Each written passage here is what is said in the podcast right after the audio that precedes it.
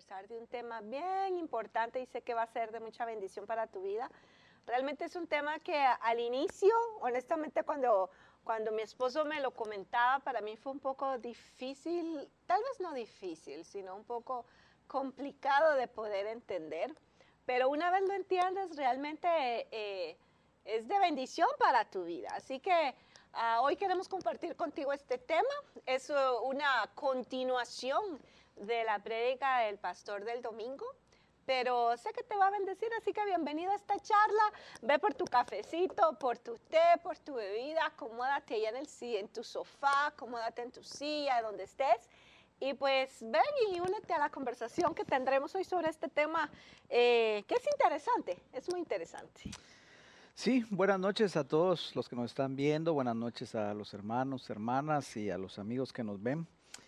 Eh, creo que para todos uh, cuando hablamos de la vergüenza es, un tema un poco difícil de hablar porque obviamente pues no queremos hablar de la vergüenza, no queremos hablar de cosas que pues nos traen dolor, ¿verdad? Nos traen tristeza, nos golpean, cosas que, que las hemos encajonado muchas veces pero que están allí, fíjate. Y entonces eh, una de las cosas que el Señor me hablaba desde, desde el año pasado es que este año iba él a desarraigar la vergüenza, iba a ser un año de vergüenza, pero no una vergüenza destructiva donde el Señor iba a sacarnos o a exponernos los pecados, ¿verdad? Él nunca hizo eso. Pero sí donde Dios quería tratar con nuestra vergüenza porque muchas veces no podemos extendernos hacia el futuro que el Señor quiere porque tenemos vergüenza. Y entonces muchas veces, ¿verdad? Yo eh, tratando, meditando en este tema, pidiéndole la ayuda al Señor, ¿verdad? Señor, ¿por dónde me tengo que ir? ¿Cómo lo, cómo lo hago? Lo que dice tu palabra. Y a medida que iba estudiando, eh, la palabra iba como confrontándome, iba como hablándome y, por momentos me ponía a llorar, por momentos eh, me ponía feliz, por momentos sentía tanto la presencia de Dios y, y, por momentos también me ponía a meditar, ¿verdad? Porque habían ciertas situaciones que yo decía, eh, eh, que uno piensa muchas veces que ya se fueron, pero que te encontrás que están allí todavía. Y es que la vergüenza, yo no sé si tú lo puedes ver, pero la vergüenza es algo que se, se enraiza en nuestro corazón y se esconde muchas veces. Es que si te, si te recuerdas, ¿verdad? La vergüenza fue uno de los primeros enemigos que atacó al, al ser humano después del pecado. Porque cuando Adán y Eva estaban en el paraíso y comieron del fruto prohibido, de lo que el Señor les dijo que no hicieran, una de las primeras cosas que les atacó a ellos, después de haber cometido ese pecado, después de haber probado lo que el Señor les dijo que no hicieran, fue la vergüenza. La vergüenza fue lo primerito que los atacó y lo que causó en ellos es que ellos mismos se alejaran de Dios, que se escondieran, se avergonzaron de cómo estaban ellos, se avergonzaron de su situación, se avergonzaron de lo que habían hecho y huyeron para esconderse de la presencia de Dios, a tal punto que cuando Dios llega a buscarlos otra vez y pregunta por ellos, no los encuentra porque estaban escondidos. Y cuando finalmente los encuentra, ellos dicen, nos escondimos porque teníamos vergüenza. Y fíjate que esa es, esa es precisamente para mí la parte más dañina de la vergüenza cuando nosotros mismos dejamos afuera a Dios y nosotros como Adán y Eva decidimos, yo voy a manejar mi vergüenza, yo sé cómo esconder esta situación de mi vida, yo sé cómo poner una imagen eh, y yo puedo hacer mis propias hojas de higuera.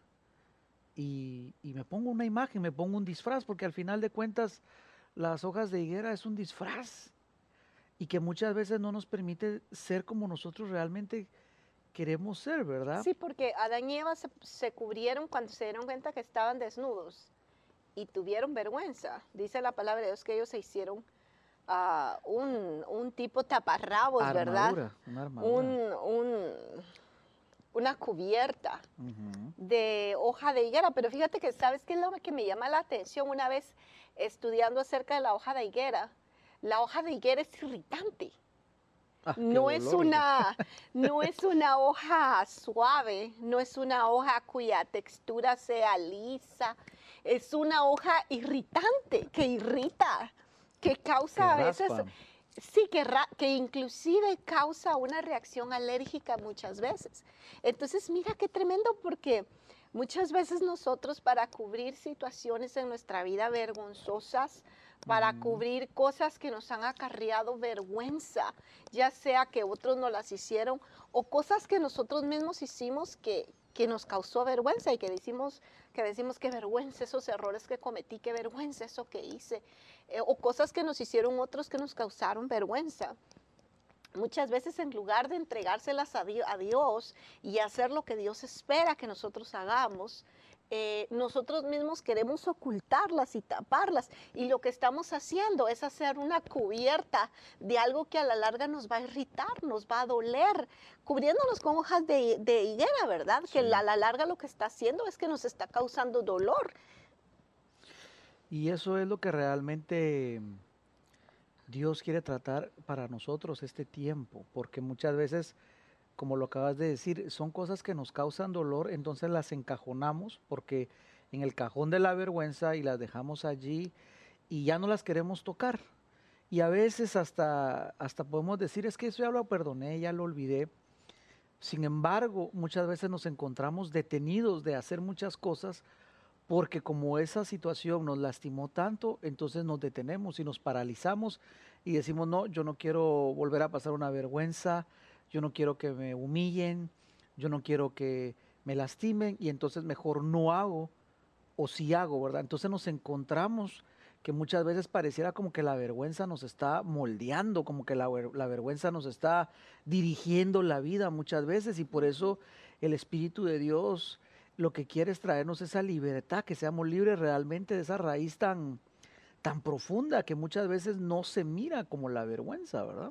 Sí, definitivamente. Y, y sí, muchas veces el Señor, eh, mira qué lindo porque cuando el Señor aparece y los encuentra en Génesis, se encuentra a Adán y Eva y los encuentra que estaban cubiertos con, con esta cobertura tan irritante que ellos pudieron hacerse ellos mismos, ¿verdad? Como tú dices, cuando uno quiere manejar su propia vergüenza, lo único que hace es lastimarse aún más. Y en el amor del Señor, lo que el Señor quería era cubrir su vergüenza, que ellas ya no se sintieran avergonzados. Y, Él les hace otra cobertura, que, pero que ya es de piel de animal.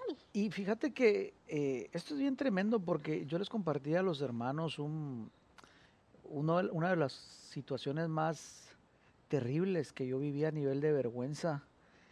Y, pero fíjate que después de que viví esa semejante vergüenza, yo dentro de mí decía, bueno, ¿cómo voy a cubrir esto? Yo quiero ser bueno en todo lo que haga. Entonces, si me tocaban los deportes, yo quería ser el número uno en los deportes. Estaba en la escuela y yo quería ser el número uno en la escuela, eh, sacar buenas notas, buenos grados, porque yo quería demostrarme a mí mismo y a todos los demás que yo era mejor, que yo sí podía, porque como que me quedó algo grabado ahí en mi corazón, en mi alma, que me decía, eh, esa vergüenza, no vales nada, porque, porque esa parte, esa, esa situación que me tocó vivir me marcó tanto que, que, mi autoestima se dañó. Entonces me quedé como encajonado, esa, como que esa parte de mi alma se quedó encajonado. Y entonces después yo mismo haciendo mis hojas de higuera decía, no, yo quiero ser bueno en todo lo que haga. Quiero ser bueno a la hora de hablar, quiero ser bueno eh, en estudios, quiero ser bueno en los deportes, quiero ser bueno con los instrumentos, o sea, yo quiero ser bueno en todo.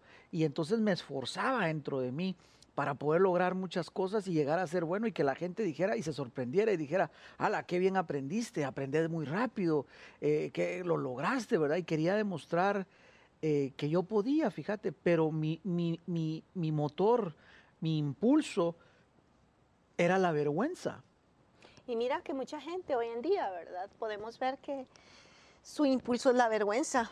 Mira, por ejemplo, pensaba en cuando las relaciones, ya sean matrimoniales o quizás no matrimoniales, quizás de negocios, cuando una relación ha pasado por la vergüenza de una traición, porque la, traición, aunque viene a traer dolor, también trae mucha vergüenza y, y trae humillación. Entonces, muchas veces, ¿cuántos hombres y cuántas mujeres dicen, ah, esa traición que me hizo pasar tanta humillación y vergüenza no me va a volver a pasar?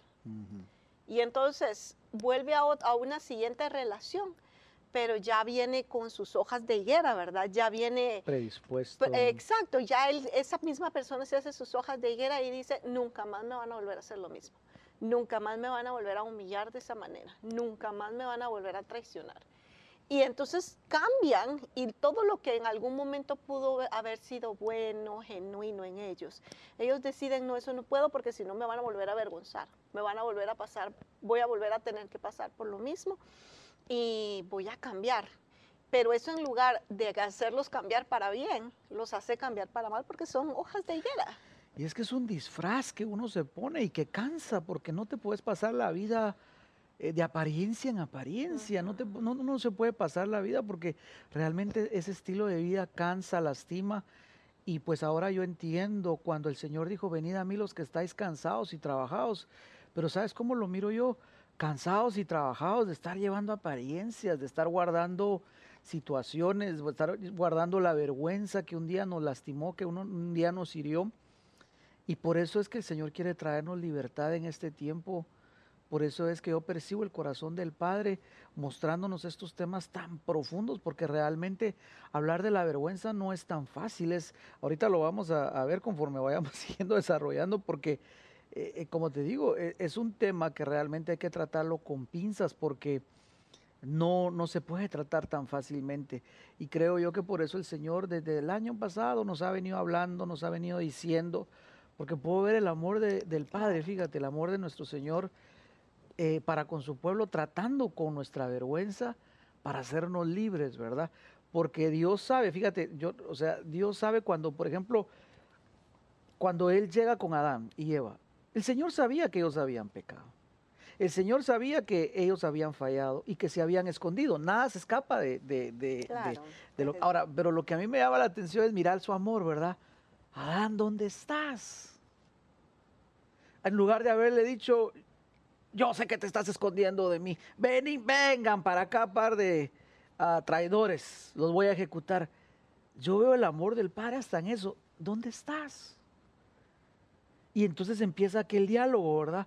Es que tuve miedo, estaba desnudo y me escondí. Mira que cada vez que yo, yo leo ese, ese pedazo precisamente que tú estás mencionando, cuando Dios le dice a ellos, ¿dónde estás? Creo que lo que el Señor, el Señor sabía exactamente dónde, ellos estaban. Dios sabía dónde estaban. Pero creo que esa pregunta de Dios para Adán y Eva, más que decir dónde están físicamente, es en qué condición están. Exacto. Miren, miren dónde están, miren dónde yo los puse y miren ahora dónde están ustedes. Creo que esa pregunta de Dios, más que una pregunta de, hey, ¿dónde estás? No, va a una pregunta más profunda. ¿Dónde te encuentras? ¿Dónde, ¿Cuál es tu condición? Mira dónde estás. Y esa es la pregunta, creo, que, Dios, claro, que Dios nos hace a todos nosotros constantemente. ¿Dónde estás? ¿Estás donde yo realmente quiero que estés? ¿Estás alcanzando lo que realmente quiero que alcances? ¿Dónde estás? O por lo menos un ¿dónde estás? ¿Estás donde yo te dejé? Porque ¿dónde los había dejado el Señor? En el huerto, en bendición. En la plenitud. En la plenitud. Y entonces la pregunta que, que debemos de hacernos hoy, ¿verdad? Es, estamos donde Dios nos dejó la última vez. O sea, no para salirnos de su voluntad, sino en esa plenitud, ¿verdad? Viviendo esa vida en plenitud, en victoria que Él nos quiere dar. Entonces yo veo el, el, trato, como te digo, ¿verdad?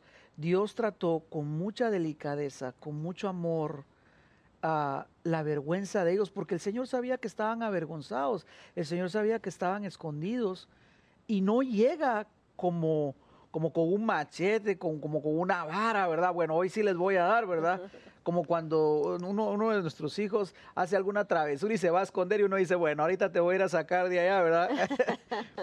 Pero él no llega así, entonces él llega como un padre y le pregunta, ¿verdad? Con amor, ¿dónde estás? A mí esto me, me toca mi corazón, porque yo veo como el Señor, como papá, trató con tanta delicadeza, trata con tanta delicadeza la vergüenza nuestra, porque sabe que nos produce dolor, porque sabe que nos produce, uh, nos puede herir, nos puede lastimar. y con tanto amor, yo te quiero sacar de ahí. Y porque yo creo que también Dios sabe que lo que más nos aleja de Él es la vergüenza, la vergüenza que le fallamos, la vergüenza que, que fuimos en contra de, lo, de su voluntad.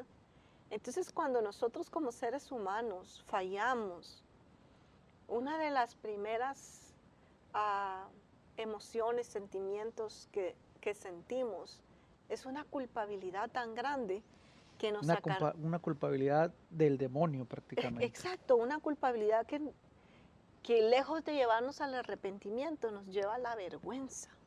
Y esa vergüenza es precisamente la que nos aparta de Dios porque sentimos tanta vergüenza que le fallamos a Dios, tanta vergüenza que habíamos dicho no voy a volver a, a fallarle, tanta vergüenza que habíamos dicho hoy me propongo hacer mejor y no lograrlo y no hacerlo.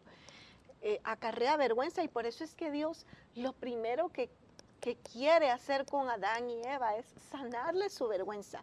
Sí. Y creo que el Señor está llevando en este tiempo a la iglesia y a su pueblo y a sus hijos a, a sanarles esa profundidad, porque la vergüenza es algo que está como bien escondida y profunda en el corazón Sí. de, sus- de los hijos de Dios. Y es por eso que en este tiempo el Señor está como, yo los quiero sanar, pero quiero ir profundo, profundo, profundo hacia donde está la vergüenza.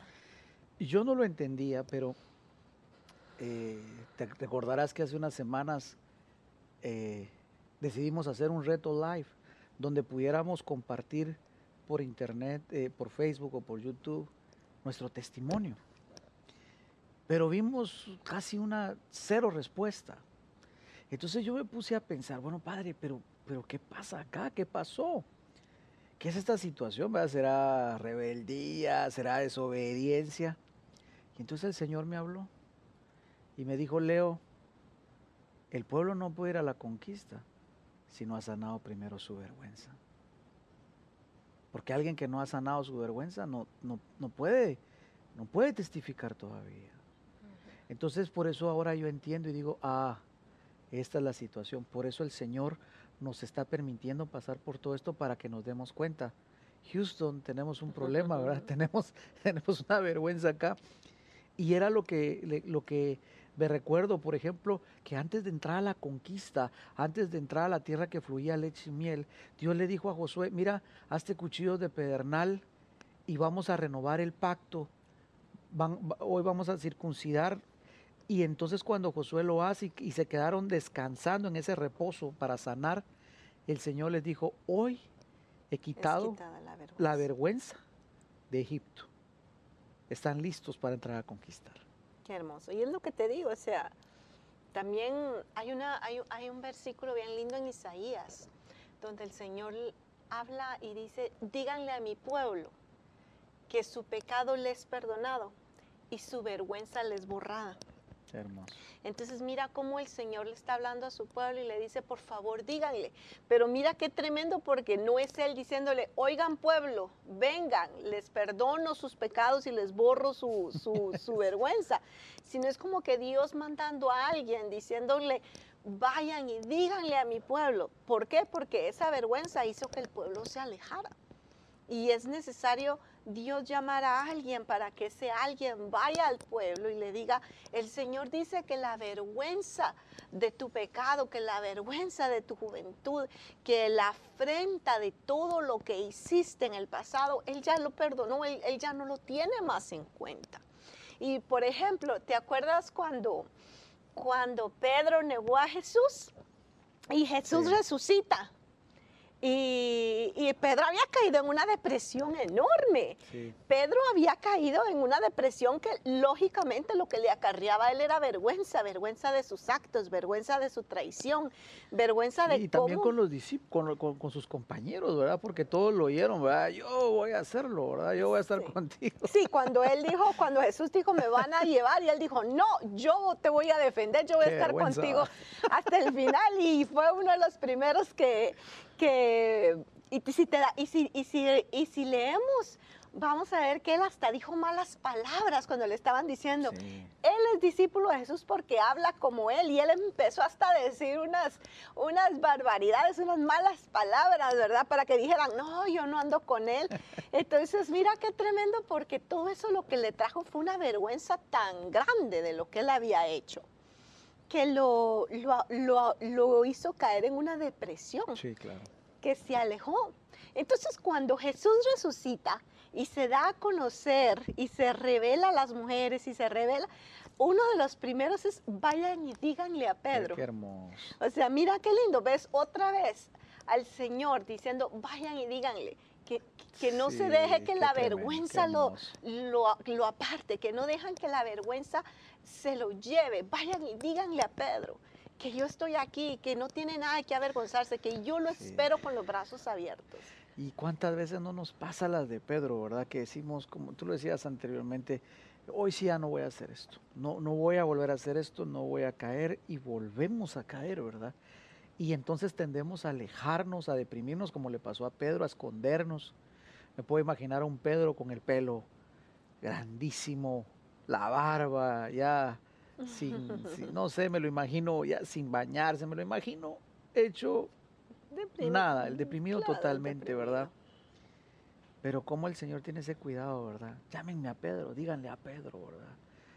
Y por eso es que yo digo, ¿verdad? Creo que lo que estaba deteniendo a Pedro era la vergüenza.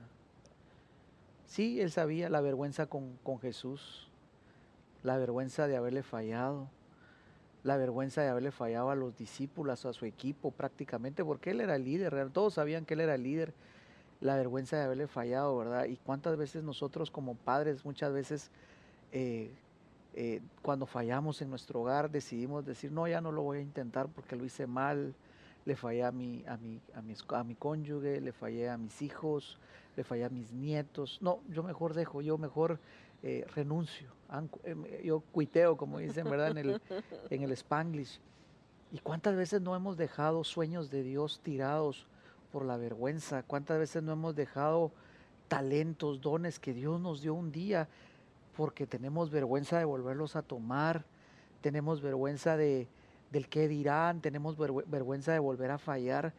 Y por eso nuevamente yo, yo vuelvo a, a- comentar esto, ¿verdad? Dios quiere sanar nuestra vergüenza.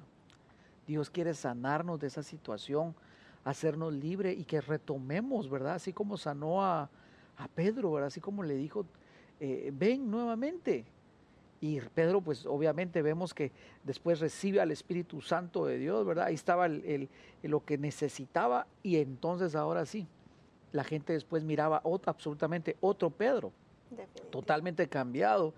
Y pues yo me imagino ima- eh, cómo él tuvo que superar todo eso, porque realmente tenemos que, tenemos que nosotros como, como hijos del Señor y eh, proponernos en madurez superar esas situaciones que nos trajeron vergüenza. Tenemos que superarlas. Y fíjate que hay algo, ¿verdad? Que, que yo quería comentarles, ¿verdad? Porque, por ejemplo, me, algo que, que comentaba el domingo y que me dejó muy impresionado. Fíjate que yo, fíjate que yo siempre había leído la parte cuando, cuando había sido Elías eh, raptado, Arrebatado. arrebatado, se había quedado y habían llegado aquellos 50 hijos de los profetas, los 50 valientes, y estaban con los hijos de los profetas. Y siempre, siempre que yo leía la parte, eh, y entonces vinieron ellos y le importunaron, y él avergonzándose, entonces les dijo, ok, pues vayan, y se queda tres días en Jericó, y después él se enoja y dice, no, les dije que yo, que no estaba, pues, pero yo lo leía, y siempre aquellas partes que uno dice, ah, ¿por qué está en la Biblia esto? verdad? O sea, ¿cuál es el punto de todo esto? Sin embargo, ahora que he estado estudiando la vergüenza, cuando encuentro este versículo, yo sé- la verdad que se me abrieron los ojos y me di cuenta que hasta el hombre más ungido, bueno, en este caso él tenía la doble unción ya, puede llegar a caer en manos de la vergüenza. Sí, es que recordémonos, ¿verdad? Para, por si, para los que no están muy empapados de esta historia, que am, Elías le había llegado el tiempo de, de morir, pero él no murió. Elías fue arrebatado por Dios, fue llevado. Y, y Eliseo, que era su siervo y su sucesor, porque Elías era como el profeta líder en ese tiempo de Israel y Eliseo iba a ser su sucesor. Sí. Entonces, cuando a Elías le llega el tiempo ya de que sea arrebatado y que vaya con el Señor, Eliseo lo sabe. Y entonces empieza una caminata con Elías para el punto de encuentro, porque el Señor tenía un punto de encuentro donde Elías tenía que llegar y el Señor se le iba a llevar. Y fíjate que el primer punto de encuentro fue Gilgal. Que es donde se entrega la vergüenza, donde queda ahí la vergüenza. ¿Quién sabía el Señor que tenía que tratar con Eliseo? Entonces, mira que pasan eso y llegan al punto, ah, pero cuando van en el camino se encuentran a los profetas, ya los, había una escuela de profetas y todos le decían, ya sabes que te van a quitar a tu Señor, ya sabes, porque todos ellos eh, eran profetas, todos ellos eran hijos de profetas, tenían, discernimiento, fluían en, la ciencia, en la sabiduría, ellos sabían lo que iba a pasar. Entonces le decían, sabes que el Señor se va a llevar a tu, a tu, a tu líder, ¿verdad? Sabes que Dios se va a llevar a tu Señor. Y él decía, sí, yo sé, cállense, les decía, ¿verdad? Porque él ya lo sabía, eh, Eliseo ya lo sabía. Y llega al punto donde Dios eh, se lleva a Elías y estaba Eliseo. Eliseo ve cómo Dios se lleva a Elías, ve los carros de fuego, los jinetes de caballo, ¿verdad? Y él ve cómo se los, cómo se los, se los lleva. Claro. Cómo Elías es arrebatado. Y él viene de regreso con el manto de Elías y cuando atraviesa el Jordán, están todos los profetas ahí esperándolo, ¿verdad? Y le dicen, eh, ¿dónde está tu Señor? Si quieres, y ahí es donde le empiezan a decir, vamos a ir a buscar a las montañas, porque de plano que Dios lo dejó tirado por aquel monte, por aquella montaña, Dios lo ha de a tirar por ahí. Sí. Y, mm, y él en lugar de, y es ahí cuando todos presionan, todos empiezan a presionarle, es en ese momento donde tú dices que él por vergüenza dice, bueno, está bien, vayan a buscarlo, ¿verdad? En lugar de decir, no, yo vi, mis ojos vieron, yo vi cuando, cuando Dios se lo llevó. Y en lugar de dar testimonio de lo que él vio, en lugar de dar testimonio de la gloria y de, de ese evento tan glorioso y poderoso que él fue testigo, no pudo dar testimonio de eso, no pudo hablar de eso y le dio vergüenza frente a todos los que lo estaban presionando, que dijo, bueno, está bien, vayan y búsquenlo, ¿verdad? Sí, eh, segundo de Reyes 2.17 dice, mas ellos le importunaron hasta que, avergonzar, hasta que avergonzándose dijo, enviar. Entonces ellos enviaron 50 hombres, los cuales lo buscaron tres días, mas no lo hallaron. Y qué tremendo, ¿verdad? Porque como dices tú, en lugar de, de él testificar lo que había visto, bueno, y ellos también en parte, pero él que lo vivió eh, tan de cerca, lo importunaron. Fíjate qué tremendo, ¿verdad? Porque cuántas veces, otra vez, ¿verdad? La vergüenza viene y nos empieza a importunar. Esa vocecita, ¿verdad? Que nos dice, no podés, te va a salir mal, ¿qué van a pensar de ti? Nunca lo has logrado, ese no es tu lugar, ¿quién te crees que eres?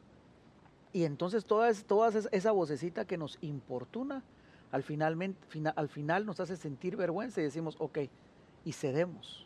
Entonces, a mí esto me dejó muy impactado porque si, si un hombre de Dios, como era Eliseo, que fue tremendo hombre, o sea, pudo ceder ante la vergüenza, entonces imagínate pues, eh, todos, todos realmente, excepto nuestro Señor Jesús, ¿verdad? Pero todos entonces tenemos que eh, analizar qué grado de vergüenza todavía estamos nosotros, nos está importunando nuestra vida, o sea, nos está como eh, dragando, eh, ¿cómo se dice? Eh, drenando. drenando, es que estaba pensando la palabra en inglés. Drag, es que eh, se me, se me, confunde con el inglés.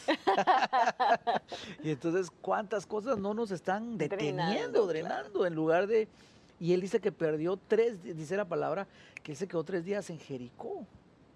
Tres días, imagínate en lugar de estar cumpliendo el propósito, y esa es otra situación, que, que, la palabra vergüenza en el hebreo es la palabra bush, que significa eh, no solamente vergüenza, palidecer, sino también significa retrasar. Significa también estar tarde. Entonces, ¿cuántas veces por causa de la vergüenza llegamos tarde a la cita con el Señor? Sin duda. Qué tremendo. Pero fíjate que no me quiero quedar más en esa parte, sino que quería, quería comentarte, quería comentarles que también ah, ciertamente hay una vergüenza que es, que es eh, podríamos decirlo, que, que el enemigo la usa, ¿verdad? Una vergüenza mundana, podríamos decirle, una vergüenza negativa y que es la que, que, es como una carga que impone el mundo, ¿verdad? Es una carga que muchas veces sin merecerlo alguien viene y te avergüenza, te humilla. Una vergüenza que nos lleva a muerte, ¿verdad? Exacto, nos destruye definitivamente.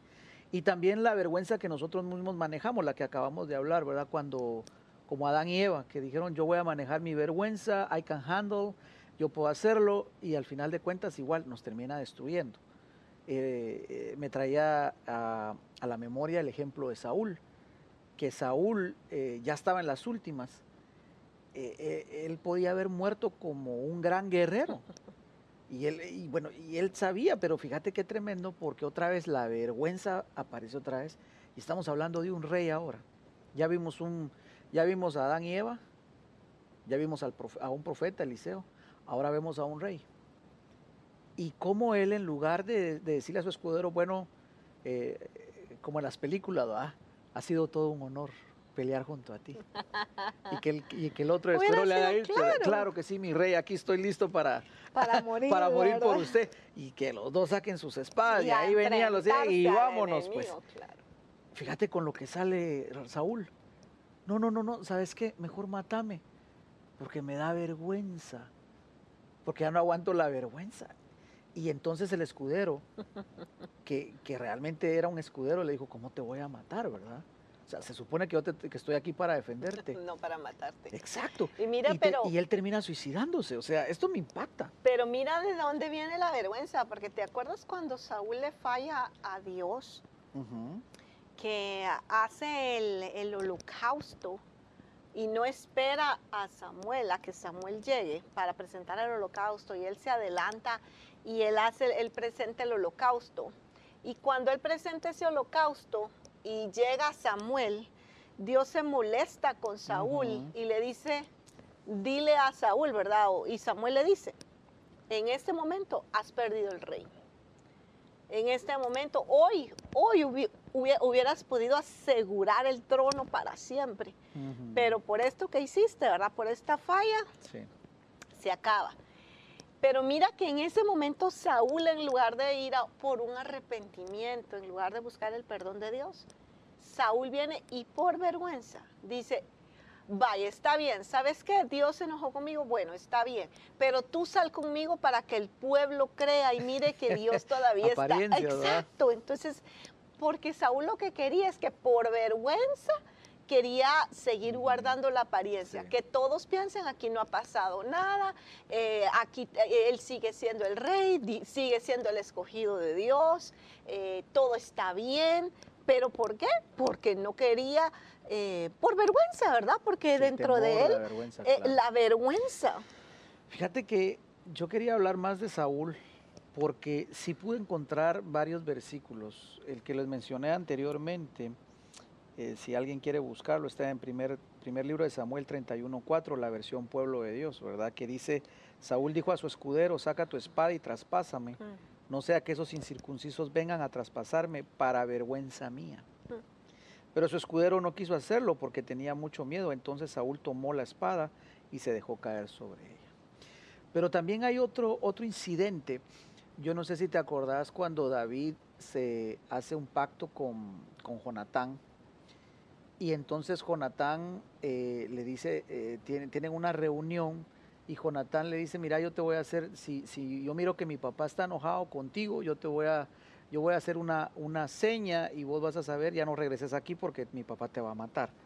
Pero si yo te hago otra seña, entonces tú vas a saber. Bueno, la cosa es que estaban cenando y me llama la atención lo que, le, que, Saúl descubre, ¿va? Y le dice a Jonatán, mira dónde está David, ¿va?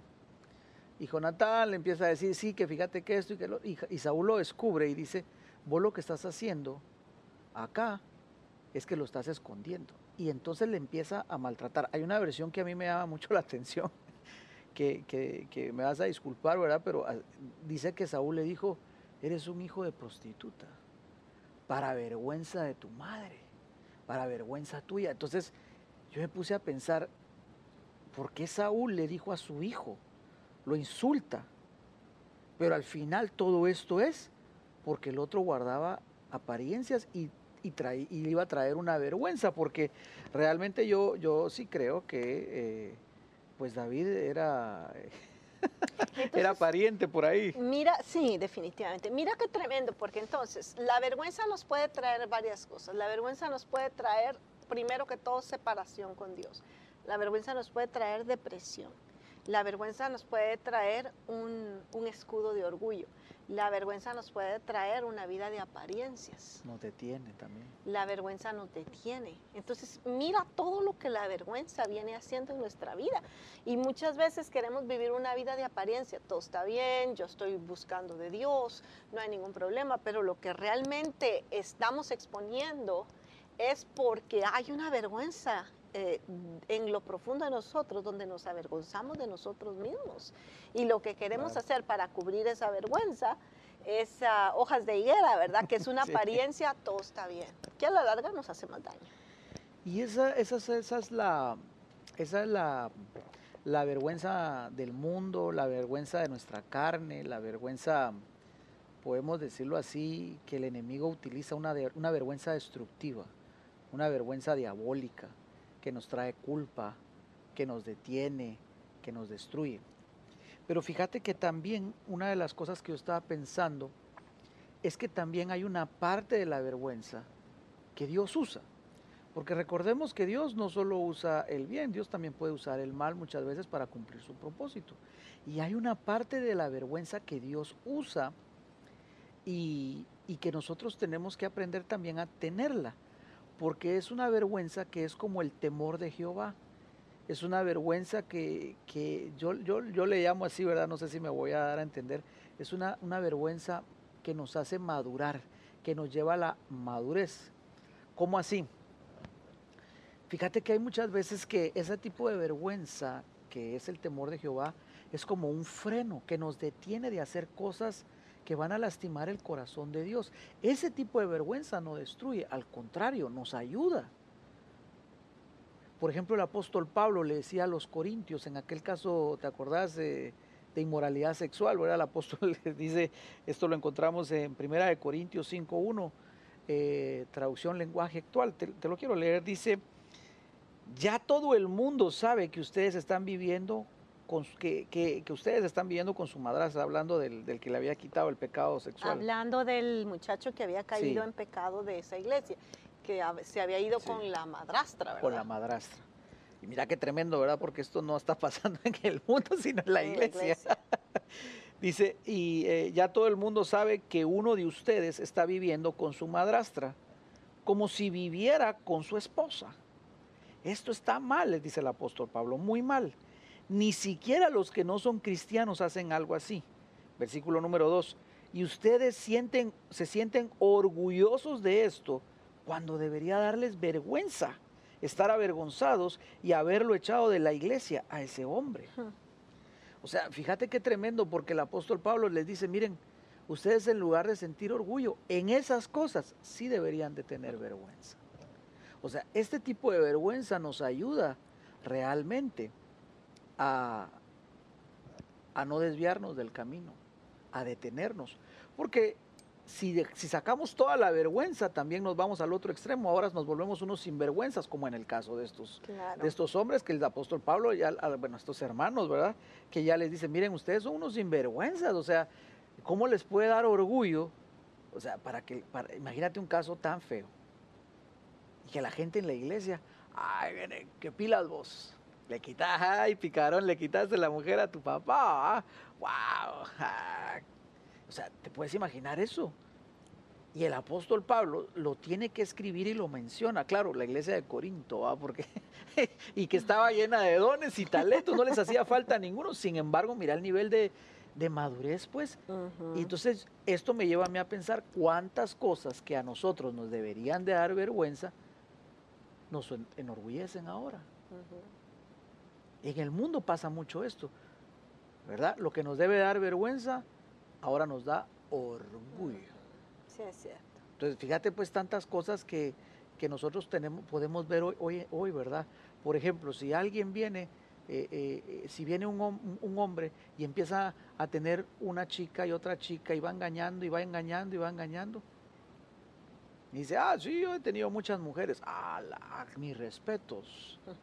Has tenido todas las chicas, ¿verdad? Y entonces fíjate cómo, cómo ahora la mentalidad cambia, ¿verdad? Entre más mujeres tenga, entre más mujeres engañe, con, quien, con, con- con cuantas más mujeres me acueste, más hombre soy, más macho soy, más guapo soy. En lugar de darnos vergüenza, nos hace sentir orgullosos. Entonces, fíjate que también estaba pensando que también tiene que haber cierta vergüenza, temor de Dios en nuestra vida para no vol- volvernos unos sinvergüenzas. Porque si no, entonces, ¿a dónde vamos a llegar a parar? Fíjate, por ejemplo, estos casos de estos hombres que, que millonarios, ¿verdad? Que anduvieron, que tenían una, una, prácticamente una banda de trata de mujeres. Yo no sé si te acordás. eh, me parece que en una de las series de Netflix ahí está, que andaban de mujer en mujer, de jovencita en jovencita, y se sentían orgullosos. Se sentían como los hombres más machos del mundo. Y uno podía decir, o sea, yo sí me ponía a pensar, pero ¿cómo llegaron a tanta, a tan- a tanta bajeza? ¿Cómo pudieron convertirse en lo, en lo que fueran? Porque fueron, terminaron siendo unos depredadores sexuales. Pero ¿sabes por qué? Porque eran unos sinvergüenzas. Entonces me pongo a pensar, cuando, cuando esto pasa es por la dureza del corazón. Entonces uno peca y ya no siente vergüenza delante de Dios. Sino que uno dice, ah, bueno, está bien, pues. ¿Qué? Esto es lo que soy. Y entonces creo que ahí entonces nos vamos a otro, a otro extremo que está mal. Porque también en nuestra vida tiene que haber una cierta vergüenza, que es temor de Jehová, que es una vergüenza positiva, que si quieren llamarla así, o una vergüenza espiritual, si quieren verla desde otro punto de vista, que nos tiene que ayudar. Fíjate que quería leer a Jeremías 3.3. Eh, fíjate lo que dice, Reina Valera dice, por esta causa las aguas han sido detenidas y faltó la lluvia tardía, la lluvia de primavera. Y has tenido frente de ramera y no quisiste tener vergüenza. No quisiste tener vergüenza. O sea, mira el pueblo del Señor, pues les dice, se detuvieron las aguas, las lluvias de primavera. Primavera nos habla de un nuevo comienzo, de una nueva oportunidad. Era tan importante esta lluvia porque si esta lluvia no llegaba no había cosecha. Se echaba a perder la cosecha. Pero el Señor les dice, todo esto se detuvo porque ustedes no quisieron tener vergüenza. O sea, el pueblo llegó a ser un sinvergüenza, unos desvergonzados. Mm. Entonces, todo esto me lleva a mí a pensar también que nosotros no podemos sacar toda la, la vergüenza mala, sí la tenemos que sacar. La vergüenza destructiva, mundana, carnal, de mi yo, eso, eso sí hay que sacarlo. La diabólica, que es la que nos lleva a la culpa. Pero tenemos que tener, tenemos que pedirle al Señor un tipo de vergüenza que es temor de Jehová, vergüenza espiritual, positiva, si quieren verla así, un tipo de vergüenza para llevarnos a la madurez y decir, Señor, yo no te quiero faltar. Me daría vergüenza hacer tal cosa. No lo puedo hacer. Yo no te puedo fallar a ti porque me daría vergüenza delante de Dios. Me daría vergüenza delante de tuyo fallarte a ti. Y por supuesto me daría vergüenza delante de mis hijos fallarte. O sea, ¿qué me detiene? La de tener vergüenza. El temor de El Dios. temor de Jehová, el temor de Dios, o, o la vergüenza madura, ¿verdad? O, o Yo como creo quieran que- llamarlo, ¿verdad? Sí, mira, yo creo que nosotros tenemos que llegar a un nivel de madurez en donde el Señor tiene que arrancar de nuestro interior toda esa vergüenza que nos ha destruido, toda esa vergüenza que nos ha alejado de Él, toda esa vergüenza que nos ha deprimido, que nos ha hecho vivir una vida en apariencia. Esa es la vergüenza que el Señor quiere limpiar. A cambio, en nosotros tenemos que cultivar y llegar a un, a un nivel de madurez donde no es que vamos a vivir la vida desvergonzadamente, Sin vergüenza, ¿verdad? sino vamos a vivir la vida de tal manera que no tenga, como dice, como dice la palabra de Dios, procura con diligencia presentarte como siervo aprobado delante de Dios que no tiene nada de que avergonzarse. Claro. Ese es el nivel que nosotros tenemos que alcanzar. Ese nivel donde podemos pararnos delante de Dios y no hay nada en nosotros que nos avergüence, no hay nada escondido de nosotros. Nadie puede pararse de- y decir, yo le conozco algo que nadie le conoce, sino nos presentamos delante del Señor con el rostro en alto, diciendo, Señor, no hay nada en mí que me avergüence. Sí. Y eso creo que es el nivel al que, al que nosotros tenemos que presentarnos, donde el Señor dice, procura con diligencia presentarte del- delante del Señor como obrero aprobado, que no tiene nada ¿De de, qué avergonzarse? avergonzarse. Sí. Y, y- y lo que te va a llevar a ese punto es el vivir evitando caer en alguna situación, en el tomar una decisión eh, que vaya a acarrear esa vergüenza negativa a nuestra Sí. vida. Y entregándole a nuestro Señor toda vergüenza pasada destructiva y viviendo en ese temor de Dios que tú nos estás exponiendo, ese temor en el que, Señor, yo no te puedo fallar. Yo no te puedo fallar porque yo no, No quiero, quiero herir, ¿verdad? no quiero llegar y, y- y delante de ti sentirme avergonzado por un episodio de mi vida, sino poder decir, metí la pata, me equivoqué, pero te rendí eso a ti, tú me perdonaste, borraste mi pasado y desde ese punto en adelante yo traté de vivir mi vida esforzándome para ya no, ya no darle lugar de nuevo al pasado. Sí. Fíjate que ahorita que lo, lo mencionas, me viene a, a mi corazón Urias Eteo, que era uno de los valientes de David, ¿verdad? Y, que nosotros tenemos que ser valientes. ¿Te recordás cuando, cuando David quiere cubrir su pecado y lo llama y le dice, mira, echémonos un par de tragos y después te vas con tu esposa? Y él de inmediato le dice, "Eh, pero fíjate, Rey, que eh, pues, ¿cómo me voy a echar aquí un par de tragos con, con vos si el ejército está allá, estamos en batalla, estamos en guerra? A mí me, daría- me, da, vergüenza estar aquí, o sea, me siento privilegiado y gracias por la invitación, pero me da vergüenza estar acá mientras que el pueblo de Israel está pasando semeja- mientras que el pueblo está pasando semejante situación. Entonces viene David, todos sabemos la historia, lo emborracha y entonces se va, ¿verdad? Al día siguiente cuando va aquel, cuando llega David le dice, ah, ¿y Urias? Ah, Urias durmió ahí en la puerta del palacio. ¿Pero cómo durmió ahí en la puerta del palacio? Si yo le dije que tenía que ir a su casa, llámenme a Urias. Urias, ¿qué pasó vos? Y aquel me imagino con una gran resaca, ¿verdad?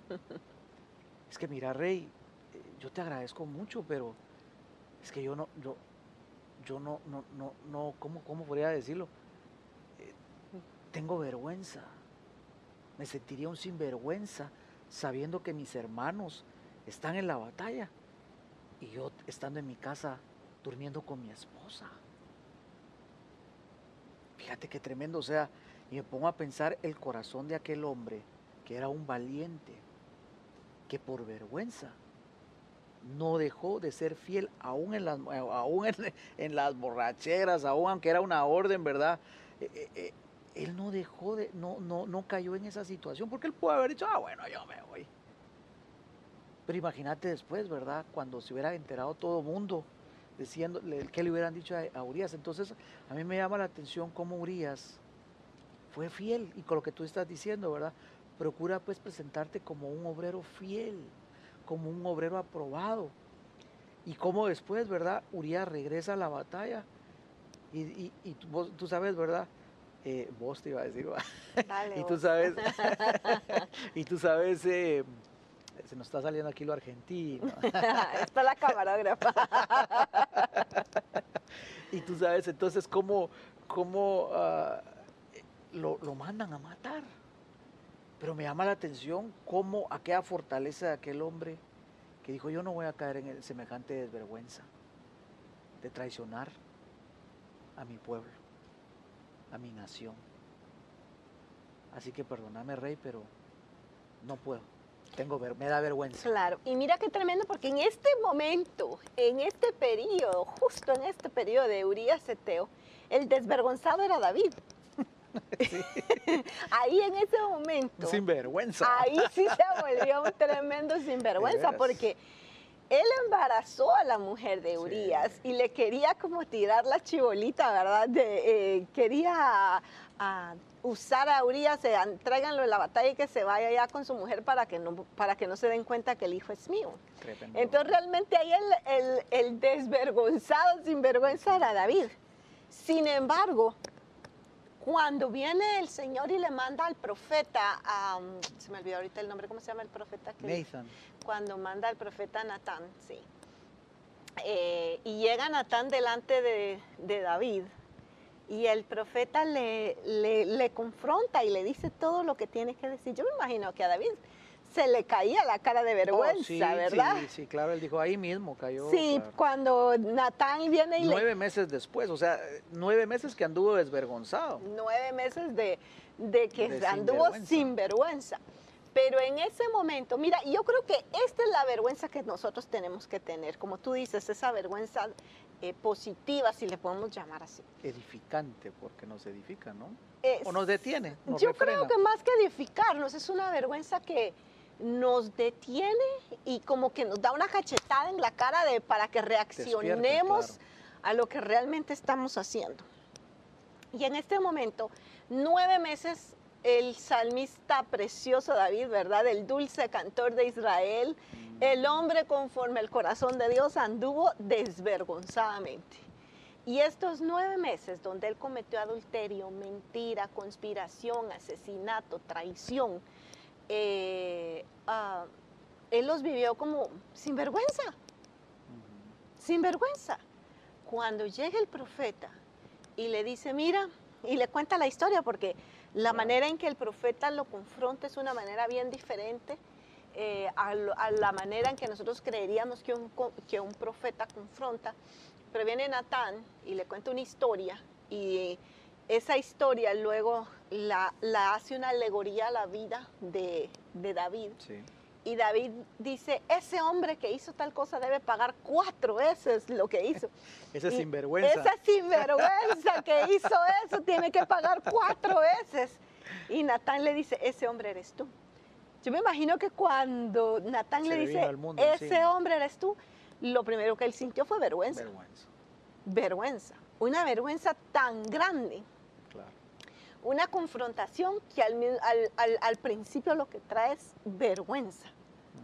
Porque la vergüenza viene como resultado de quitar la careta y mostrar la realidad, ¿verdad? Y entonces en ese momento David sintió vergüenza, pero esta es una vergüenza que no lo lleva ni a la depresión, no lo lleva a alejarse de Dios, no lo lleva a, destruirse, a, destruirse, a suicidarse, a la, soberbia o al seguir guardando la imagen, sino es una vergüenza que lo hace tirarse delante del Señor. Lo saca de ese lugar. Exacto, es como una cachetada, eh, exacto, como Dios preguntándole, ¿dónde, estás? ¿Dónde estás? Ubícate, ¿va? Exactamente, como un llamado de ubicación del Señor diciendo, hey, ¿dónde estás? ¿Estás donde yo quiero que estés? Y como que ahí David reacciona y se tira y se humilla delante del Señor, porque esa vergüenza lo que hizo fue llevarlo a la humillación y al arrepentimiento.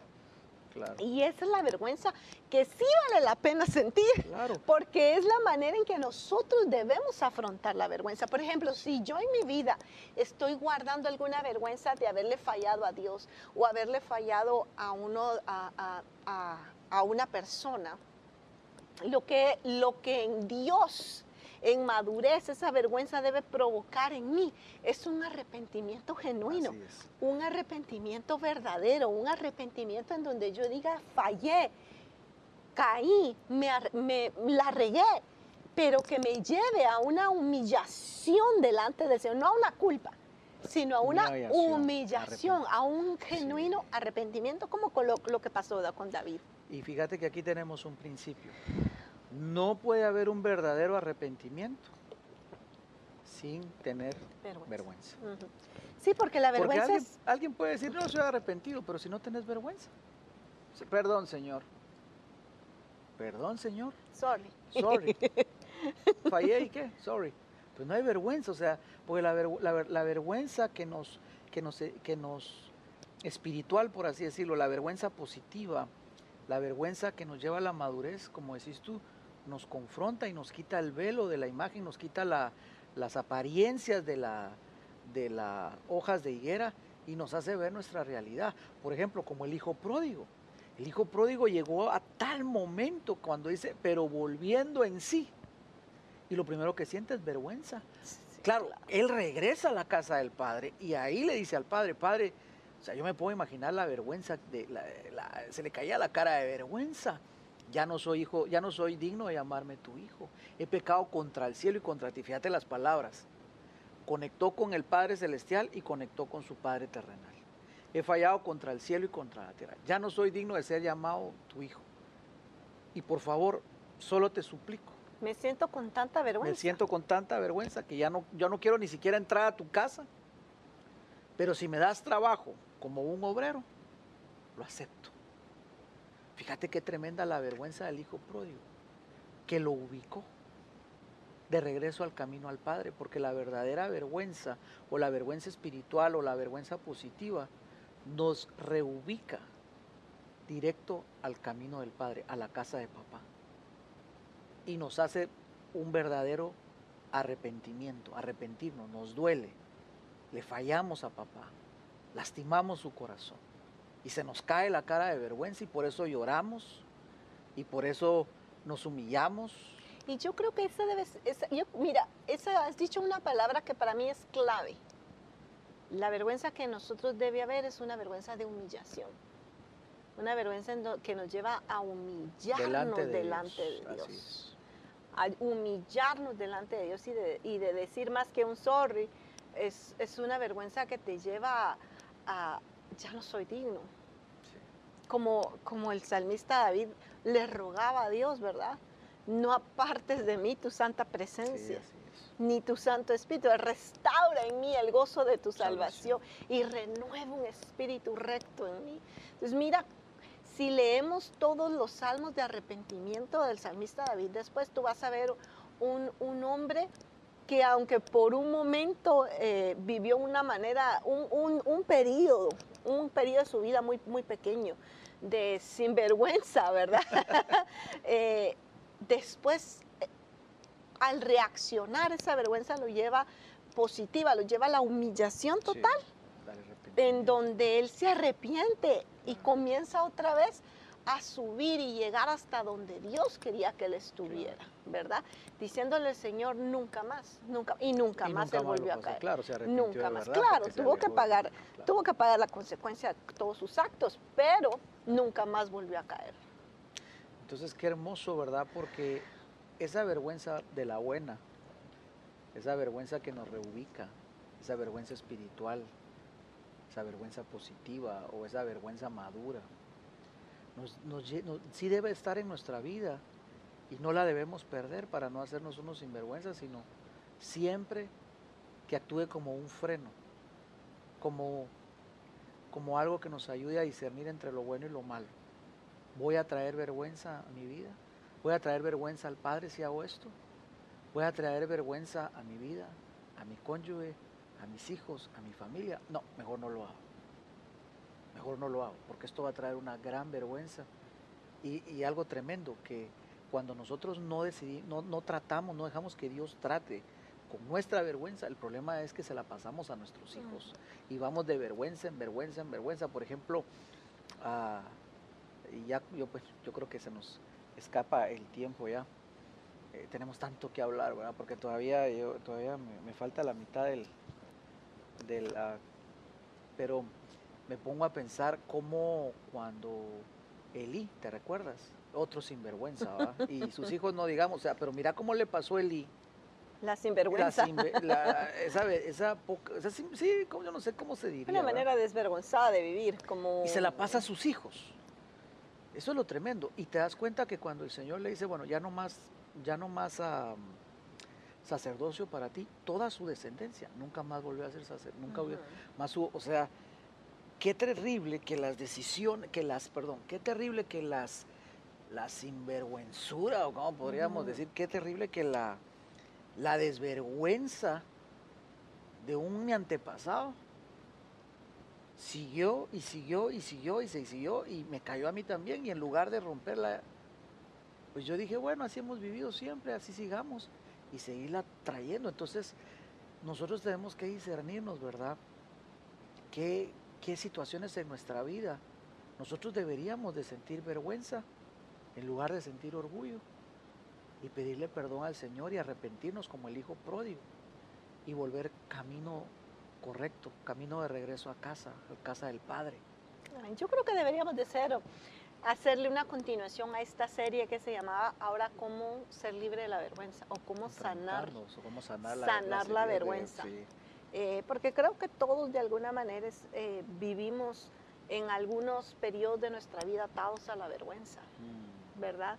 Eh, que nos y muchas traen. veces sin saberlo. Y ¿verdad? sin saberlo, exactamente. Claro. Y a veces, como tú dices, cosas heredadas, a veces por consecuencia de cosas que nosotros mismos hicimos y a veces por cosas que nos hicieron y que Claro. nosotros no fuimos víctimas, pero que arrastró vergüenza sobre nosotros, ¿verdad? Sí. Entonces creo que vamos a seguir, sería bueno continuar con esta serie de que siga ahora de cómo, cómo ser libre de la vergüenza o sanando la vergüenza en nuestra vida. Bueno, me encantó hablar contigo. Contigo también siempre es un placer. Gracias por estar esta noche aquí con nosotros. Les bendecimos, les amamos y ya sabes, como nos dice la palabra, ¿verdad? Saquemos toda esa vergüenza mala y ahora sí pidámosle la vergüenza de la buena al Señor para poder honrarlo. Amén.